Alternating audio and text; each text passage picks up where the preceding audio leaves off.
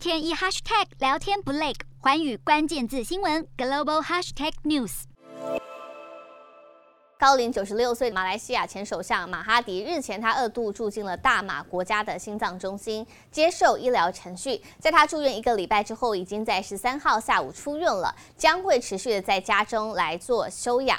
根据了解。马哈迪过去曾经有过心脏的病史，经历多次的心脏病发，也接受过两次的心脏绕道手术。大马国家心脏中心七号表示，马哈迪因为非急需医疗程序入院，但是并没有详细说明进一步的细节。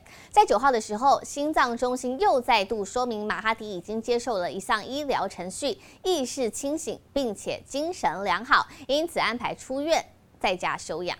瞄准新南向商机，剖析东南亚发展。我是主播叶思敏，每周五晚间九点记得锁定。看见新东协就在环宇新闻 MOD 五零一中加八五凯播二二二及环宇新闻 YouTube 同步首播。